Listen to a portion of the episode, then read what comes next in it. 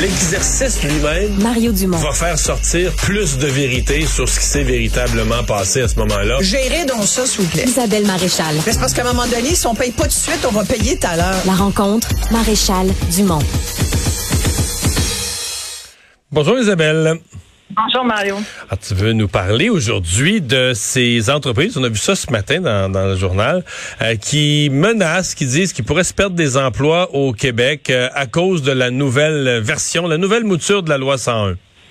Voilà. Et puis des entreprises qui disent euh, en fait que c'est au-delà de faire perdre des emplois, c'est carrément de, de ce que je comprends de déménager, de délocaliser, donc de déménager leur, leur pénasse euh, à l'extérieur. On parle même d'un exode silencieux qui serait en train euh, d'avoir lieu euh, au profit de l'Ontario. La première réaction, évidemment, c'était de se dire bon ben moi ça me rappelle l'histoire de Cadbury, là, tu dois t'en souvenir aussi. À l'époque, la compagnie qui faisait des barres de chocolat avait avait annoncé deux ans, jour pour jour après l'arrivée du Parti québécois au pouvoir, avait annoncé donc euh, qu'elle quitterait le 15 novembre 78, qu'elle fermait son usine de Montréal et qu'elle déménageait à Whitby en Ontario. Ça avait euh, généré une campagne de la CSN, la campagne On Cadbury. Et depuis ce temps-là, on s'ennuie pas tellement de ce fabricant de chocolat, mais ça avait fait quand même beaucoup, euh, beaucoup jaser parce que ça contribuait évidemment au fait que bon les, les, indépendantistes, les nationalistes euh, menaçaient euh, l'économie du Québec. Euh. alors évidemment quand on quand, je lis moi que on dit ah on sera avec la, la nouvelle mouture de de la loi là, bon on sait que c'est la loi 101 qui a été adoptée avec la charte de la langue française en 1977 là depuis le 1er juin 22 c'est la loi sur la langue officielle et commune du Québec le français qui va s'appliquer. Et c'est vrai que ça entraîne toute une, espèce de grande réforme. Et une de ses particularités, ben, c'est que le français au travail et dans les commerces euh, euh, et, et, dans les, euh, les entreprises d'un certain nombre d'employés, entre autres de 20 à 49 euh, employés. Ben c'est eux pour que c'est nouveau, là. Voilà, c'est ça. Là, il y a des nouvelles règles à mettre en application. Il faut être conforme avec la charte. Il faut franciser ces entreprises-là. Et alors, moi, première réaction, évidemment, moi, c'est comme, idéalement, on menace pas de quitter. Puis après, deuxième réaction, j'essaie de voir qu'est-ce se passe véritablement. Parce que je peux comprendre aussi que pour les entreprises en question, puis je suis allée sur leur site euh, internet, je vais voir de qui de qui on parlait, c'est parce que il y a un truc qui les qui les dérange en particulier, c'est qu'il semble qu'on demande à ces patrons euh, de s'impliquer eux-mêmes dans la francisation de leur entreprise il semble que ce soit une des nouvelles règles euh, dans cette euh, de cette réforme. Alors, tu dis bon, un patron d'accord. Euh, il y a là-dedans des entreprises qui sont américaines, il y a des entreprises qui ont été créées en Ontario qui aujourd'hui font travailler plusieurs centaines de, de gens au Québec. Là, là-dessus, j'ai envie de quasiment de leur donner raison parce que tu dis, écoute, est-ce que c'est nécessaire que l'Office québécois de la langue française parle aux boss, aux patrons, pour les questions de francisation. Est-ce qu'une entreprise qui est ici au Québec et qui engage une consultante ou une firme de consultation pour gérer sa, sa, sa francisation d'entreprise, en quoi ça pose problème? Là, évidemment, il semble y avoir un litige avec une firme en particulier, propriété euh, d'une certaine Chantal Larouche. J'ai laissé un message à Mme Larouche. Elle m'a pas encore euh, retourné mon appel, mais je suis sûre qu'elle va le faire. Elle se présente comme une experte en conformité à la loi linguistique québécoise depuis dix ans. Elle travaille avec plein d'entreprises. Je la connais pas, sans doute, elle fait un bon travail. Visiblement, euh, les entreprises veulent faire affaire avec. Mais pour l'Office québécois de la langue française, ça a l'air d'être un problème qu'on passe par un consultant plutôt que par le patron de l'entreprise. Et là, j'ai envie de... Ça m'amène à une troisième réflexion. Est-ce que l'Office est peut-être pas un peu trop euh, rigide et par rapport à son application de la loi puis de la charte de la langue française. Moi, tu je comprends qu'au Québec, en français que ça se passe. Moi, écoute, je suis la première à le dire. Je, vois pas de ce qu'il y a de compliqué à comprendre ça puis à l'appliquer.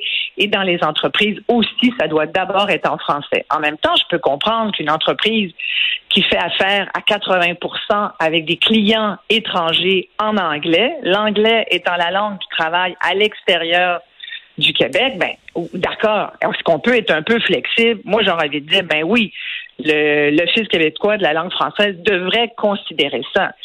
Euh, alors, toi, c'est jamais ni blanc ni noir. Parce que ce qu'on veut protéger en théorie, c'est le droit de travailler en français. C'est que aucun aucun travailleur devrait jamais se faire dire, regarde ici dans l'entreprise, tout se passe en anglais, puis tu fonctionnes en anglais, sinon euh, va-t'en ailleurs.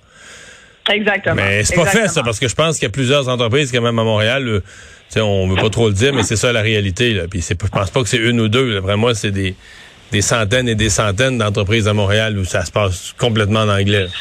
Et, et, tu fais bien de parler de Montréal parce que je pense que c'est un problème du Grand Montréal, cet enjeu-là. Je pense qu'à l'extérieur de, euh, de la grande région de Montréal, puis tu vas me dire, ben, c'est quand même la moitié du Québec qui vit là, ce qui serait très juste, mais il y a quand même beaucoup d'entreprises, beaucoup de PME, des PPME, des petites, petites moyennes entreprises qui sont euh, un peu partout dans les régions, qui sont des forces vives de ces régions-là, où je pense pas que l'enjeu de la francisation soit énorme. Mais je, je mettrai un bémol là-dessus parce qu'en même temps, c'est des entreprises, surtout dans la fabrication, dans l'équipement. Il y a une pénurie de main-d'œuvre et c'est là où ça se complique parce que, puis, le fils doit avoir, euh, il doit être débordé parce que pénurie de main-d'œuvre implique que tu t'es rendu que tu prends un peu tout le monde, puis s'il y en a qui viennent puis qui parlent pas le français, c'est pas grave. Tu les fais travailler s'ils sont capables d'opérer une machine tu comprends, ou de l'équipement ou, euh, ou de répondre à tes besoins pressants. Donc, je peux comprendre qu'en ce moment, au Québec, mais tu sais, c'est parce qu'on n'a pas eu de vision. C'est 20 ans qu'on le dit qu'on va avoir ce problème-là de, pénurie de main-d'œuvre. Là, on, le vit, là, puis tout le monde est comme Oh mon Dieu, qu'est-ce qu'on fait? Mais euh, c'est vrai que c'est un enjeu et c'est vrai que beaucoup de gens qui viennent euh, travailler ici, on parle des travailleurs temporaires, souvent ils maîtrisent pas bien le français. Et tiens, c'est là où il va falloir qu'on arrête de parler des deux côtés de la bouche. Qu'est-ce qui est le plus important? Est-ce que c'est la productivité, l'économie du Québec, faire travailler le monde, ou est-ce que euh, c'est le français d'abord? Moi, j'ai envie de te dire, ben, il faudrait, faudrait que les deux fonctionnent en même temps. Il faudrait être capable de faire les deux en même temps. Puis je pense que ça se fait, mais ça se fait dans un contexte où on est quand même relativement flexible. D'ailleurs, euh, cette application-là dont on parle pour les entreprises de 20 employés à 47 employés, c'est d'ici deux ans. C'est d'ici juin 25. Alors, tu sais, il n'y a personne qui va déménager, j'espère, d'ici là, même si on parle d'un certain exode qui aurait commencé, j'espère que non. Après, j'ai envie de te dire, tu sais, des entreprises qu'on va appeler, en guillemets, les boquets, ceux qui sont de mauvaise foi, là, qui voient ça comme euh, un, empêchement de fonctionner, le fait de vouloir appliquer le français au travail, mais celle-là, qu'est-ce que tu veux, c'est récalcitrant, je les mettrais dans la catégorie de, Cadbury. Qu'est-ce que tu veux qu'on fasse? Il y en aura. Moi, je pense que c'est relativement marginal. Puis, tu sais, j'essaie de me mettre du bon côté des, des entreprises de bonne foi, c'est-à-dire de me dire, je pense que quelqu'un qui travaille au Québec, qui a des centaines, voire des milliers de travailleurs ici, ben pourquoi tu serais boqué? C'est juste pour euh, par question de principe, euh, parce que tu es un anglo pur dur ou euh, celle-là, sincèrement, j'aurais envie de dire, écoute, on ne travaillera pas juste pour cette personne-là, on va pas dépenser de la salive juste pour essayer de les convaincre de faire travailler du monde en français. Cette entreprise-là va s'en aller de toute façon. Mais j'aurais envie de dire aussi, tu sais, je regardais les plaintes qui ont été faites à l'Office depuis les dernières années. 21, l'année 2021 a été une des pires des cinq dernières années en matière de plaintes. 80% des plaintes étaient d'ailleurs, comme tu disais, dans la grande région de Montréal. Mais c'est pas des entreprises, des PME, c'est surtout des multinationales, des grandes bannières qu'on connaît très bien. Euh, on pense bien sûr à, on pense à Tim Horton, on pense à des euh, des entreprises qui sont, euh, on pense à McDonald's, Walmart, Dollarama, Pizza Pizza, euh, PFK, Canadian Tire. Il y a Domino's Pizza. Et moi, je te rajouterais que dernièrement, j'ai été même surprise de voir des nouvelles bannières à Montréal s'installer. Où là, je, moi, je croyais qu'en ce moment, c'était encore ça qui prévalait, c'est-à-dire que le français doit être plus gros que, que l'anglais. Et là, maintenant, je vois l'inverse, puis je vois l'inverse qui est tout à fait toléré. Fait que j'aurais envie de dire à l'Office québécois de la langue française, on s'acharne pas sur des PME qui font travailler du monde euh, en région et un peu partout. Euh, mais on essaye de voir comment ça se fait que c'est multinational, ça fait quand même des années qu'on le dit, comment ça se fait qu'on n'y arrive pas à les convaincre et comment ça se fait que l'affichage, c'est quand même la première chose qu'on voit. Moi, c'est quand tu dis on veut faire la promotion du Québec français, ben, c'est une bonne façon de le faire que de montrer l'exemple dans les bannières. Alors, moi, sincèrement, je regarde ça puis je me dis, en même temps, le fils doit faire respecter la charte. Alors, je comprends qu'ils ont un travail à faire, mais je le ferai avec la plus grande flexibilité possible. Puis j'irai aussi un peu au cas par cas. Je comprends que ça peut être compliqué, là, mais je retiendrai nuire, aider à se conformer et certainement ne pas nuire au fonctionnement d'une entreprise. Hein. Non, effectivement. Mais euh, ça va être. Mais il y, a un défi euh, pour le gouvernement et pour le ministère. Marc, ils se sont donné du temps. Là. Je pense que c'est la dernière dans tous les chapitres de la loi 96 qui, qui, qui venait changer la, la, charte de la langue française. C'est le dernier qui entre en vigueur. Je pense que c'est début 2025 de mémoire, au printemps 2025. Mais euh, d'implanter euh, la francisation dans toutes les entreprises de, moins de 50 employés, des, des PME, des petites entreprises, ça va être ça va être toute une toute une corvée à réussir. une corvée. Mais tu vois, je suis allée sur les sites des entreprises qui sont nommées dans le journal.